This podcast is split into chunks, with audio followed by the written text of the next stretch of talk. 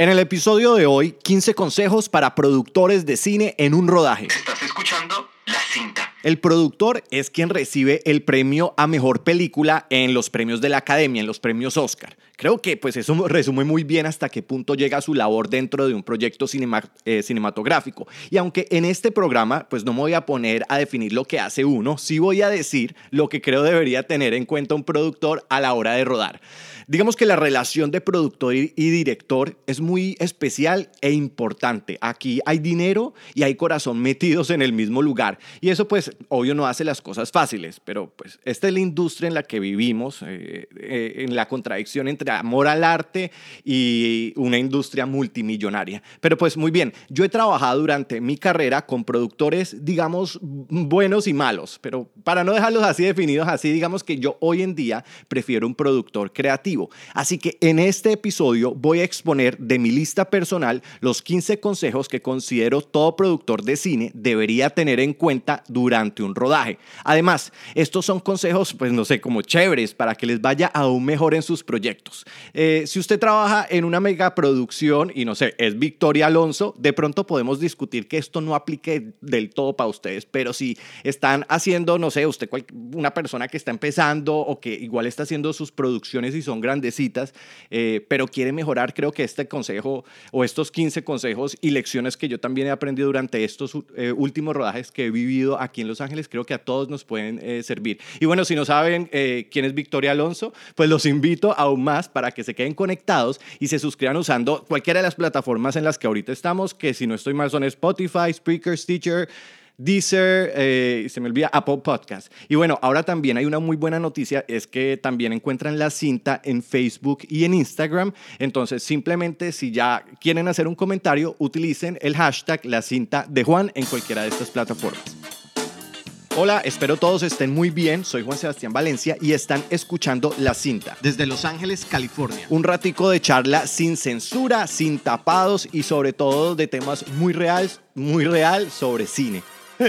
Para quienes ya han venido escuchando la cinta por estos dos últimos años, saben que especialmente en esa última parte siempre me pego unas enredadas que ya al final las dejo porque siento que hacen parte de, de, hacer la cinta. Pero bueno, antes de entrar al tema del día, por supuesto que tengo que nombrar al patrocinador de este episodio, que es Cinema Notebooks for Cinema Artists, la marca de cuadernos eh, creada por y para artistas de cine. Hoy encuentran a Cinema Notebooks en Instagram como Cinema Notebooks Collection.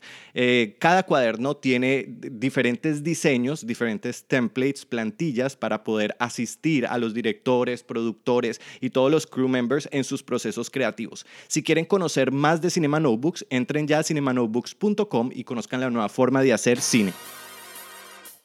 Bueno, ahora sí entro al tema del día que me parece que es muy relevante no solo para productores, sino para todas las personas que trabajan en cine. Eh, si han venido escuchando la cinta, en el episodio pasado eh, presenté 15 lecciones o 15 consejos para directores durante un rodaje, antes y durante un rodaje. La idea es poder cumplir con 45 lecciones de, de, director, productor eh, y crew members que todos deberíamos tener en cuenta para un rodaje. Quiere decir que usted en lo que esté trabajando en cine le puede, pues le, puede servir esto. Y, como digo, podemos, creo que podemos hacer las cosas mejores. Todo esto nace porque vengo de un proceso muy intensivo, es la segunda vez que vengo de un proceso tan largo de rodaje, de más de 15 semanas, y tuve la oportunidad de dirigir, de trabajar en producción y de ser diferentes posiciones como crew member. Eh, aprendí muchísimo, pero entonces como para que no se me olvidara ninguna de estas lecciones, eh, porque uno siempre dice como, ah, mira, ah, este hizo esto, yo quiero hacer esto en mi próximo rodaje, o hubo este error y lo quiero mejorar en mi próximo rodaje, y cuando ya pasan muchísimas semanas y a la vez tantísimas lecciones que uno quiere recordar, pues a uno se le empiezan a olvidar. Entonces lo que empecé a hacer fueron unas listas eh, donde sacaba como conclusiones eh, de cada rodaje que me pudieran servir para que cuando volviera a empezar un rodaje simplemente me leo mis listas y estoy listo. En dirección las tengo súper claritas, son 15 lecciones y si las leo, digamos que me recuerdan muchas cosas que, que durante mi carrera he cometido errores o que he querido continuar haciendo cosas bien y entonces me dejan listo. Ahora, ahora todas estas lecciones unidas con las de dirección, productor y crew members, serán un total de 45 y usted simplemente, como quien dice, ponga el podcast antes de rodar y bueno, ahí hay digamos que un pequeño resumen. Pero bueno, ya para no entrar en más palabrerías de estas 15 eh, lecciones de que todo productor debería tener, debe tener en cuenta durante un rodaje, entonces empecemos con esta lista. Consejo número uno. Intente que todas sus decisiones vayan a favor de la visión del director. Ahora ya estoy pensando que muchos productores para empezar esta lista van a decir, ah, claro, como él es director, está pidiendo de que hagamos todo bajo el director. No, hay que recordar que esto es un matrimonio, es una relación donde es, eh, y es un negocio, es arte, negocio, como lo hablé en el inicio, y hay una participación que debe ser en colaboración entre el director y el productor. El director no puede ser loco y hacer sus cosas como le da la gana, porque tiene que entender también la visión del productor y el productor a su vez debe entender la visión del director, pero sobre todas las cosas porque me he encontrado en mi carrera que algunos productores piensan que uno quiere ciertas cosas o, o, plantea ciertas propuestas porque, porque sí, porque, porque, ah, qué bacano, no, no, no, no se dan cuenta que hay un estudio detrás, hay una, una investigación seguramente detrás, hay una, una creación de una propuesta y todo hace parte a, partir de una visión, que además esa visión hace que el director sea único. Y si un productor trabaja para la visión del director, pues está ayudando a que se hagan cosas únicas. Entonces muchas veces productores dicen como, no, vamos a hacerlo de esta manera o, queremos, o no tenemos presupuesto para esto, ni siquiera tratan de entender esta visión del director y si lo hacen, creo que ese es el éxito, cuando, cuando un, un, director es tan inteligente para trabajar con el productor a su mano, entender tiempos de rodaje, entender todo esto y un productor está ayudando en la visión de un director. Pero bueno, como les digo, además hablé de Victoria Alonso, me parece que es una vieja súper chévere, tienen que escuchar muchísimo de ella y siento que ella va mucho hacia la visión eh, de dirección, ya, ya porque ella también trabaja con efectos especiales y ella ha sido productora de grandes eh, películas, o sea, ella tiene todas las de Iron Man, tiene Thor, tiene Avengers y tiene como productora y como, y como coproductora, o sea, entonces bueno, pero vamos con la segunda. Esta es la lección número uno, no se les olvide, visión de director muy importante. Consejo número dos. La comida y buen catering no es un lujo catering, catering, como ya le quieran decir, pero aquí esta es como de las básicas, como también como las que expuse de dirección, que uno cree que son básicas y no, hay personas que no piensan que son así y piensan que además es un lujo pienso que cualquier producción, así sea pequeñita, tiene que tener un crafty o, una mesita con sus cafés, con buenas aguas. Yo incluso hay veces hay personas que solo piensan en agua y yo soy de los que pienso que tiene que haber todo tipo de gaseosas. Cuando yo estoy produciendo, me encargo de que haya, porque hay quienes les gusta Coca-Cola, Coca-Cola Light, Coca-Cola. Y no es que sea un lujo, es que estas personas están trabajando encerradas, no sé, por 12 horas en un set y no pueden salir a comprar las cosas que le gustan. Y bueno, fueron en la mañana y compraron una gaseosa, pero en la tarde esa gaseosa va a estar caliente, necesitan algo. Entonces uno, entre más les puede dar como condiciones buenas de trabajo, mucho mejor. Yo siempre digo, porque me encontré con una productora acá que eso le parecía eh, que era un lujo, que yo estuviera cuidando de tal manera todo el crew. yo le decía, mira, si tú incluso el primer día de rodaje le das un... Porque eh, en, el, en ese rodaje en el que está todas las personas de eh, fotografía, todos los, el gaffer, todos los asistentes de luces, todo el mundo fumaba. Eh, entonces yo le dije, si tú te das cuenta, toda esa gente está fumando. Si tú el primer día llegas y les ofreces un cigarrillo a todos ellos, te van a amar a la productora porque por lo menos pensó en ellos. Y entonces, y no es que uno tenga que llevar todos los días y aguantarse el vicio, tampoco. Estoy diciendo que, pero sí, por lo menos en cuanto a catering, eh, catering o catering y crafty, debía haber lo mismo el, el, el catering, el catering eh, no es que, no es que yo por eso en, en, uno de mis Instagram stories me burlé porque pues eh, siempre es que orange chicken aquí, que ese pollo a la naranja, que es muy barato y todo, pues sí, muy chévere la primera, pero o, o que pizza, ¿no? Eso ya no se hace así. Eh, hay que tener una variedad de menús porque hay personas que, y especialmente aquí sucede, hay gente vegetariana, hay gente vegana, y para eso hay muy buenas empresas que de verdad se consiguen a muy buen precio y a, precios casi que igual. La, la, vaina es tener que hacer la vuelta. Eh, pero, pero no se puede pensar sobre todas las cosas que es un lujo. Entre más le puedan ofrecer a su equipo, eh, a todo el mundo para que esté en perfectas condiciones, las personas se van a quedar ahí contentas y van a trabajar aún mejor. Consejo número 3. Asegurar todo y a todos. Esta sí que es muy importante aquí en Los Ángeles, es demasiado importante. Yo les conté en uno de los episodios pasados que creo que se llama Rodo de Equipo en Los Ángeles, una de las técnicas que están haciendo, además porque todo el mundo suele dejar los equipos en los camiones, que son muy obvios porque ya saben cuáles son la gente, los estudiantes los que alquilan, se los están robando. Pero no es solamente por eso, sino porque pueden, eh, en Colombia también pueden haber robos, puede haber eh, un accidente asegurar a todo el mundo, porque aquí también hay, hubo un caso de una muerte durante un rodaje de uno de los crew members. Al final, eh, y ya voy a entrar en el próximo, en el, próximo punto, estamos en una carrera que es de alto riesgo. Es una carrera donde personas han muerto, donde se hacen escenas complicadas, donde trabajamos todo el tiempo con electricidad de alto voltaje, con, con elementos eh, muy riesgosos, con automóviles, con vehículos, con medios de transporte. O sea, estamos hablando con todo que hay que asegurar a todo y a todos, porque en estos días, por ejemplo, me contaron una, una, una, una historia de una estudiante que alquiló una casa para rodar su cortometraje, fue, rodó en la casa y resulta que se hizo supuestamente un daño en la casa y ella no, ella, ellos no, lo que primero que uno tiene que hacer aquí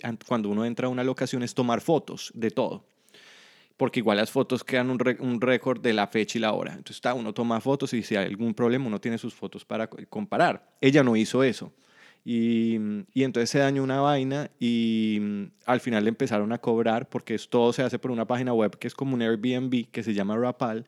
Eh, y bueno, le empezaron a cobrar como toda esta plata y ella entonces ya no tenía cómo pagar esa plata y todavía le faltaba hacer otro día de rodaje.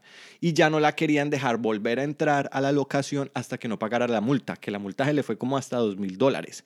Em, y entonces ya no podía continuar el rodaje. Entonces tenía una multa ni la berraca y, tenía que, y no podía continuar.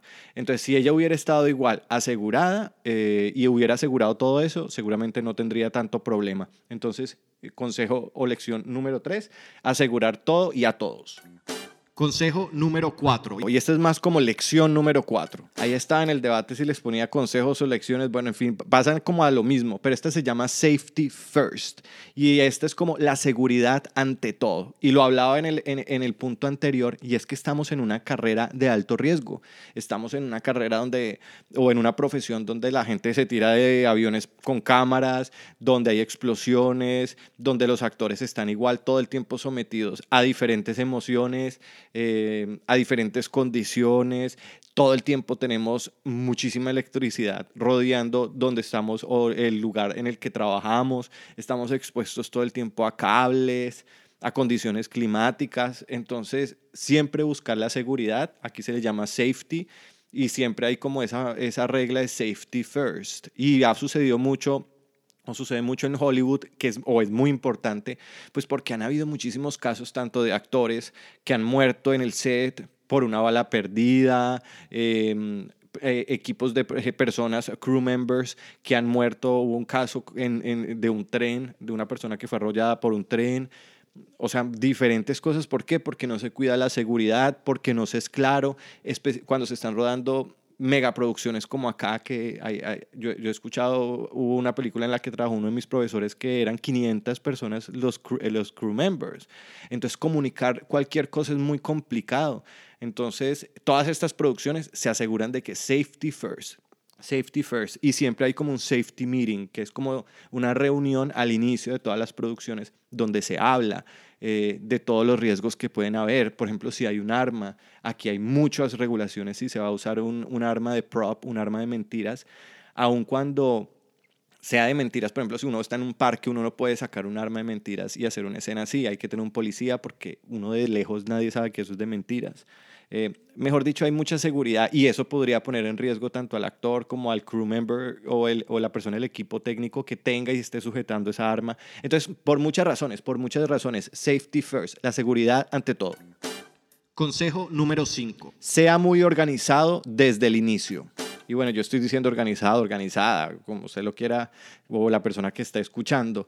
Eh, pero sí, hay que ser muy organizado y si lo hacen desde el principio, mejor. muchos productores nunca se imaginan el el, el, monstruo tan grande que se les va a venir después, porque piensan siempre como, ah, no, apenas estoy empezando, no sé qué va a pasar con el proyecto, eh, estoy pues iniciándolo apenas, es un proyecto chiquito, y ese proyecto chiquito puede terminar siendo una megaproducción y uno nunca se dio cuenta, o puede pasar a procesos de rodaje muy rápido, eh, y si se tiene todo muy organizado desde el inicio va a ser mucho más fácil, porque al final igual después va a tocar organizar todo, pero entonces con toda esa cantidad de trabajo que van a tener eh, durante ese tiempo y aparte de volverse y organizar lo que podían haber organizado desde el principio, mejor ser organizado, tener muy bien sus listas, sus tablas, sus archivos muy bien logueados y ser, bueno, muy organizado.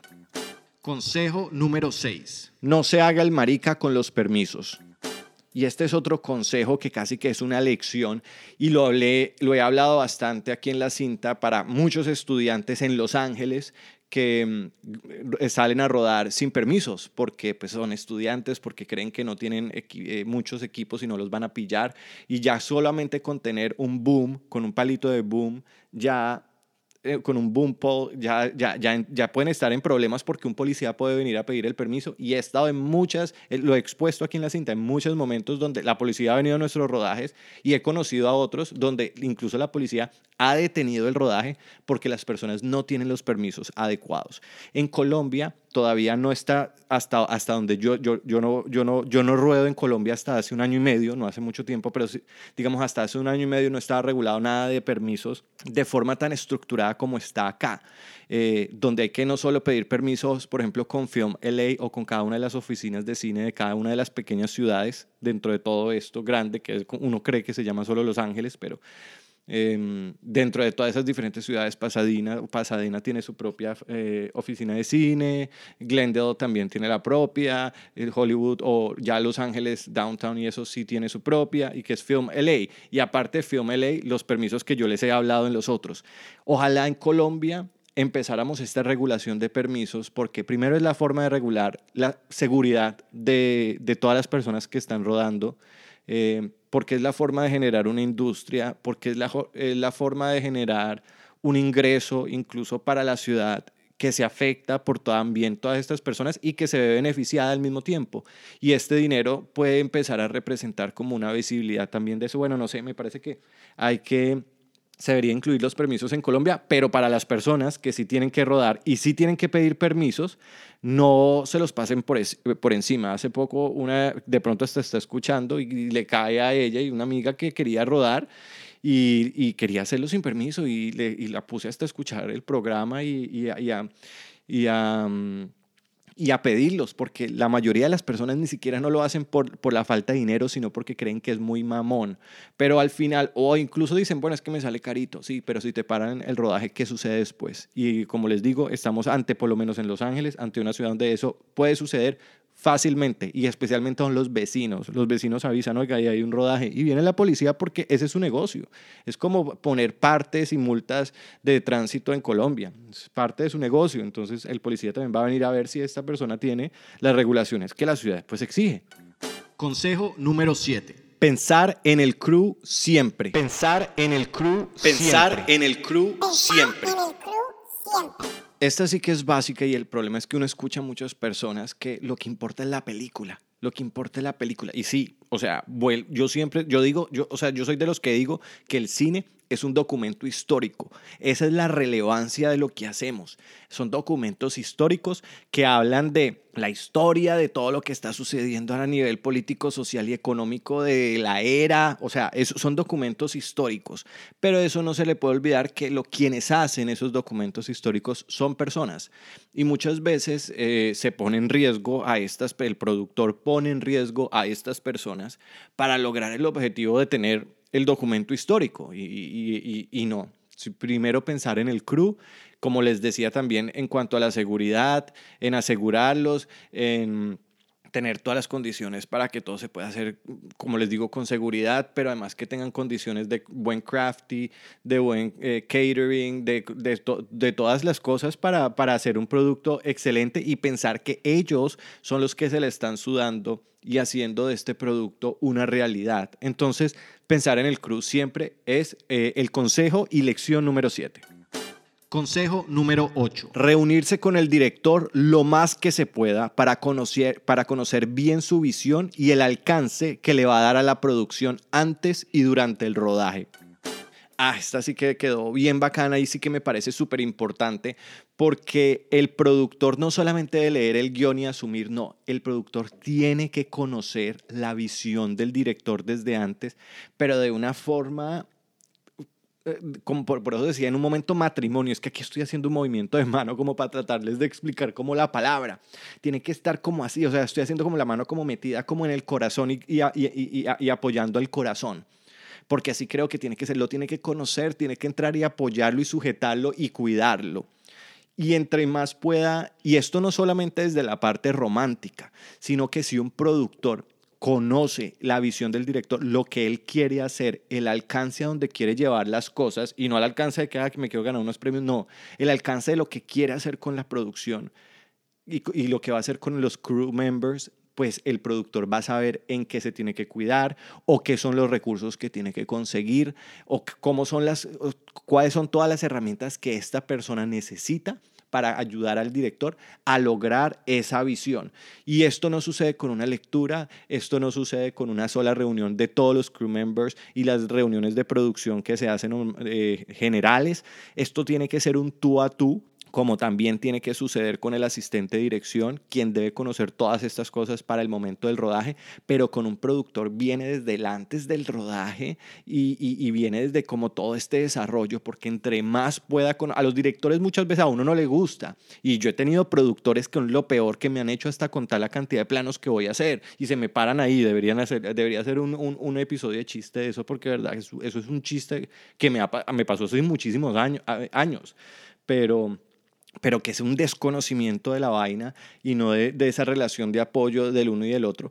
Pero entonces no es simplemente ir a conocer eh, en la reunioncita y ya, no es de verdad crear por eso una relación como sea de, de muy buena amistad si es que se necesita, pero entre el productor pueda más con, eh, sujetar ese corazón del, del director, lo va a cuidar primero emocionalmente y se va a cuidar él también económicamente porque va a entender el alcance que el director le va a dar a ese corazón, hasta dónde, hasta dónde, hasta qué punto lo va a bombear. Entonces, bueno, esta es la lección o consejo número 8. Consejo número 9. Estar o tener siempre un grupo listo a resolver cualquier problema. Y digo primero estar o tener, porque estar, porque hay veces no se tiene el equipo, entonces se tiene, no se tiene la, la, cantidad de personas. Entonces usted tiene que estar ahí, pero siempre tiene que haber alguien en el rodaje listo para resolver cualquier problema. Que se acabó esta cinta, que se acabó, en eh, la otra vez me pasó, no sé si ya lo conté también acá, acá cuento todo, pero, pero bueno, perdón si repito como las anécdotas, pero en estos días me pasó en un rodaje que era con una escena con un helado de chocolate y, y se compraron muchísimos helados, pero hubo un problema, se alargó, se alargó todo y el helado no se congeló del todo muy bien o, las, o estas neveras no están congelando todo muy bien y logró hacer tantas escenas, pero se, se empezó a descongelar. Y no se tenía previsto eso, entonces se mandó a comprar un, el asistente de dirección avisó a la producción que se estaba acabando, pero entonces la producción fue y compró un helado de vainilla, que ese es ahí el, el desconocimiento de no conocer la visión del director, porque no habían entrado a leer algo que está simple en el guion y que en el guion dice helado de chocolate. Entonces, apenas llegó el helado, pues el helado no servía porque no tenía continuidad y no iba con la historia. Entonces, tocó básicamente parar el rodaje para que pudieran ir por otro helado de chocolate.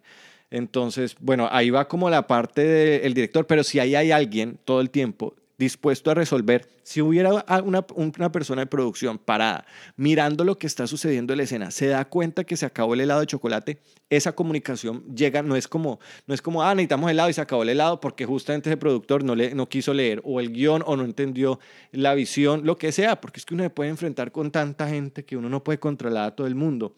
Pero si esto, por eso van para consejos de productores, el consejo es tengan a alguien siempre ahí, al lado, en el rodaje y dispuesto a resolver cualquier problema. Consejo número 10. Si el director debe llevar el temperamento en el set, es el productor quien debe llevar el temperamento del director ya me da risa porque ya obviamente ahí empecé con la cantaleta desde el principio, que me pongo con esa voz así que digo, como un abuelito, yo creo que yo voy a ser así como, como un abuelito cuando esté como, cuando esté más bien así peleando y regañón y diciendo, yo le dije, pero Esta sí que me parece que es muy importante eh, porque yo lo hablaba en la lección, en, en- los 15 consejos que di anterior, especiales para eh, directores, pues que el, que el temperamento dependía del director. Si, si el set estaba alegre, iba a ser por el director. Si se caía la energía en el set, dependía del director digamos que el productor no, no afecta tanto, obvio, pu- lo puede llegar a afectar muchísimo en cuanto a relaciones y contrataciones y como toda esta parte legal puede llegar a afectar el estado de ánimo de un set. Pero digamos, el set se controla más por el director. Pero quien debe controlar al director en gran parte es el productor, no es el asistente dirección. Porque el asistente dirección lo puede llegar a cubrir y lo, y lo cubre emocionalmente con cosas, pero y con el temperamento, pero es el productor quien le va a dar esa seguridad al director para que el director esté bien, para que trabaje tranquilo. O sea, su temperamento depende, el temperamento, eh, el productor va a cuidar el, el temperamento del director. El temperamento del director depende del productor. Entonces, pues productores, tengan muy en cuenta que ustedes, vuelvo y les digo, ustedes están suje- sujetando el corazón del director. Usted- productor sujeta el, el corazón de un director de cine. Entonces, bueno, Consejo número 11. no solo preparar todo para el rodaje, sino para el lanzamiento. Después del rodaje viene la postproducción. El trabajo no se detiene. Esta parece también muy obvia, pero va hacia lo mismo de la organización. Muchas personas arrancan a hacer proyectos cinematográficos. Como los proyectos cinematográficos arrancan de, hay veces de forma tan desorganizada y de forma tan, tan diferente unos del otro, entonces la persona no sabe cómo entender la estructura y cómo empezar a organizarlo. Entonces cuando ya se dan cuenta que tienen este monstruo, empiecen a organizarlo y se les vuelve eh, un complique. Digamos que lo mismo pasa con lo del lanzamiento. Muchos de los productores al principio no están todo el tiempo o, o piensan, sí, ah, no, yo lo quiero mandar a los Oscars, yo quiero hacer este lanzamiento y quiero hacer esta alfombra roja, pero no lo, no lo cuadran. Primero, a nivel, eh, a nivel estratégico, dentro de una planeación, vuelvo y digo, no les crean además estrategias y, no se, y se les olvida que después de un rodaje viene una postproducción, que esa postproducción tiene muchísimos costos muchas veces y, y eso también lo conozco súper personal en Colombia especialmente que, que muchas producciones lo que tienen es la platica para rodar y no tienen para más y no vamos a rodar y mientras estamos rodando llega la otra plata y no eso va a hacer que las cosas se vayan a volver más largas y se vayan a poner más difíciles lo que tiene lo que lo que se tiene que hacer es desde el principio tener una planeación y una y un diseño estratégico de lo que va a suceder con la película en todas sus etapas Eh, y como les digo no solo planear para el rodaje Consejo número 12. Decidir ser un productor creativo siempre será mejor. Ah, esta me encanta porque es el tipo de productor favorito mío. Eh, o, mi productor o mi productor favorito, o mi estilo de producción favorita. Eh, y no es que el productor se te vaya a meter al rancho, no es que o, o que se te vaya a meter a tu trabajo, no es que el productor te tenga que decir, a- no, no te va a decir, oiga, cambie este plano, no. Zapatero a sus zapatos y usted hace sus cosas y yo hago mis cosas. Pero qué bacano es cuando un productor creativo, cuando conoce la visión del director, empieza a darte como inputs, como ideas que pueden ayudar, como, oye, listo, estás pensando poner esta grúa y hacer este plano, ¿qué tal si aparecen estos pajaritos y ta, ta, ta, yo podría lograr una, un patrocinio con esto y con esto? Y entonces da ideas, da inputs, o, oye, ¿qué tal que estás pensando esta escena en una, en, una habitación y vi que querías y estos y estos colores, ¿qué tal si incluimos esto, que nos puede ayudar con esto? No sé, eh, digamos que un productor creativo va a dar siempre como inputs creativos sin meterse al rancho, pero que van a ayudar a mover la vaina. Y qué bacano son productores así, no, vuelvo y digo, no que se meten al rancho, pero otros que ni siquiera se meten a mirar nada, sino un productor que trabaja en colaboración que es capaz de ser creativo, de llevar su mente más allá, de ser visionario, de entender una idea y de poder proyectarla en su cabeza como idea y de poder estructurarla para, poderle llevar, para, para poderla llevar a cabo. Entonces, bueno, yo siempre escogeré un productor creativo y creo que todos los productores pueden llegarlo a hacer si empiezan un desarrollo a nivel intelectual creativo, empiezan a leer, eh, a, a- a- a- a ir a museos, a ir a exposiciones, a, a ver el arte de una forma no solamente numérica, sino eh, sino emocional. Consejo número 13. No es el fin del mundo, es solo una película más de muchas otras. Y esta es casi como de muchas otras que harás. Esta es muy importante porque, y especialmente sucede con primeros productores, lo mismo con directores, pero comenzamos en la parte de producción, con productores es que piensan pues que se les va a acabar el mundo y eso endeudan, se endeudan por todas partes y hipotecan todo. Y cuando logran las cosas, pues la historia es súper bonita. Si me entienden, me parece que, y, es- y suena muy romántica leerlas, pero muchas veces esas historias no son un éxito y el, y el productor queda metido en un lío por toda su vida, incapaz de poder seguir adelante haciendo producciones. Ah, eh, segundo, eh, primero, y segundo, eh, le meten todo el amor, le meten toda la vaina y las vainas no terminan saliendo como se esperaban. No es el fin del mundo. Yo, lo dije también anteriormente, una película es el boceto de lo que viene después. Esta es una más de muchas otras que harán. Eh, entonces, asúmanla como lo mejor, eh, háganla como lo mejor que lo puedan hacer y lo que salga es lo que se necesitaba salir para seguir haciendo lo que viene después. Consejo número 14. Deal memos y contratos para todos, incluyéndose. Esta no sé cómo se le dicen a deal memos, pero son como una especie como de contratos, como las reglas del juego. Y digo que se, se debe incluir el productor también, porque muchas veces el productor no lo hace porque es el dueño, porque no necesita, porque ya tiene su porción ahí clara en otros contratos. No, Sa- saber las reglas del juego también siempre los va a ayudar, saber qué tanto necesitan, hasta dónde tienen que llegar eh, y tener las cosas eh, estructuradas y organizadas, que es como lo más importante en la producción eh, y para todo el mundo. Porque muchas veces entran personas que vienen a ayudar, eh, que son amigos y, y no se les hace su contrato adecuado y hay que hacerlo porque muchas veces aparecen personas que van a salir de background, de fondo, o que van a hacer una escenita y no se les hizo su deal memo cor- correcto o su release correcto de actor. Eh, entonces todos esos papeles legales sí que son importantes para todos y para ustedes incluyéndose como productores. Lección número 15. Repase el guion, las listas y notas como rutina todas las mañanas. Ya me quedé con lección, pero es que esta sí que es un lec- una lección, no, también un consejo. Me parece que, que, que esto sí que es súper importante, porque vuelvo y digo, también lo expuse en la de dirección. Muchas veces uno como ha leído la escena tantas veces durante tantos meses, se llega a dirigir y ni siquiera lee la escena en ese momentico, porque la, la leíste anoche, la leíste ayer, hiciste un ensayo ayer. No, volverla a leer en ese segundo. Casi que si paraste y ibas a cambiar el plano, volverla a leer para entender la intención del plano dentro, dentro, de, dentro de ese punto de vista. Eso como director. Como productor es muy importante repasar el guion, las escenas que se van a hacer, porque ahí van a aparecer todas las notas. Además, si tuvieron todas estas reuniones de producción, toda esta vaina de la visión del director, entonces ustedes saben todo lo que se necesita, tienen todas sus listas, tienen todas sus notas, tienen todos sus to-dos, tienen todo clarito. Y si lo hacen toda la todas las mañanas, como una, o sea, casi que se bañan, tienen eso, eh, eh, eh, hay una alarmita que les avisa que una vez se bañaron para revisar las notas y mientras no se están echándose el desodorante y que se les seque o mientras están que se les seque el pelo, lo que sea, van repasando sus notas.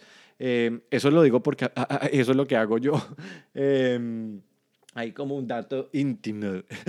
Pero entonces sí me entienden, como que van repasando sus notas y, y, y- y quedan como fresquitos para llegar a hacer el trabajo. Y vuelvo y digo, como productor, tienen tantas cosas en su cabeza y están planeando y estructurando para meses y años después, pues simplemente se olvidan o se asumen cosas. Y esta lección, como la última lección, sí que es muy importante. Repasen sus notas, no solamente las escriban, sino repásenla todas las mañanas.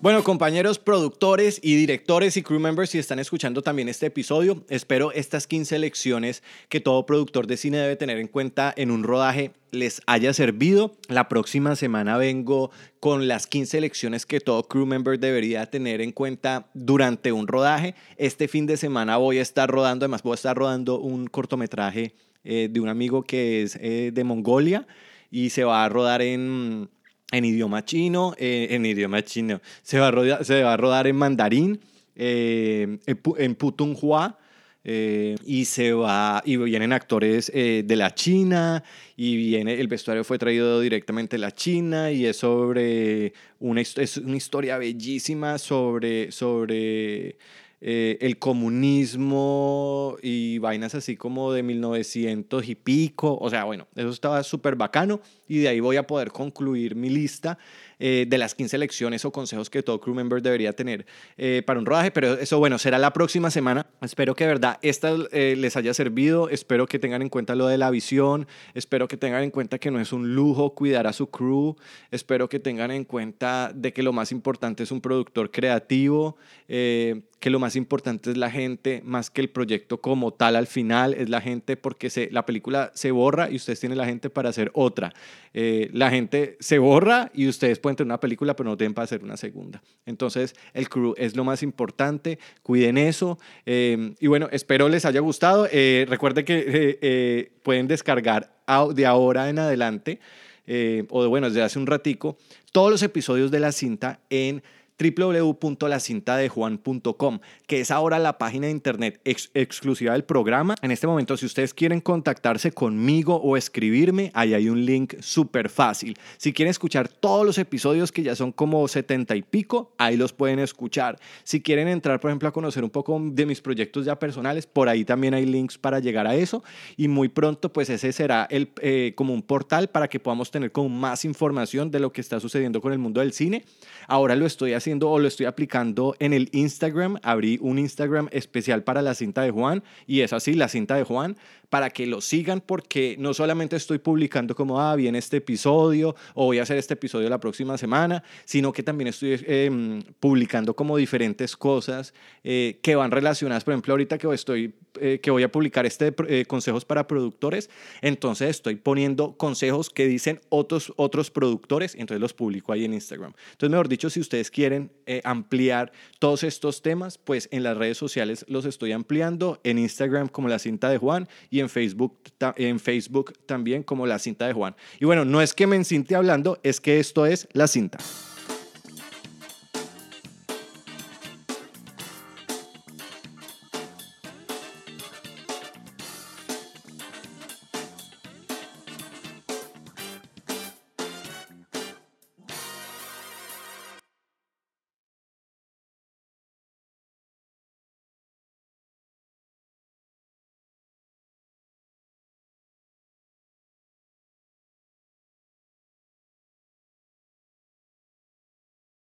Escuchando la cinta.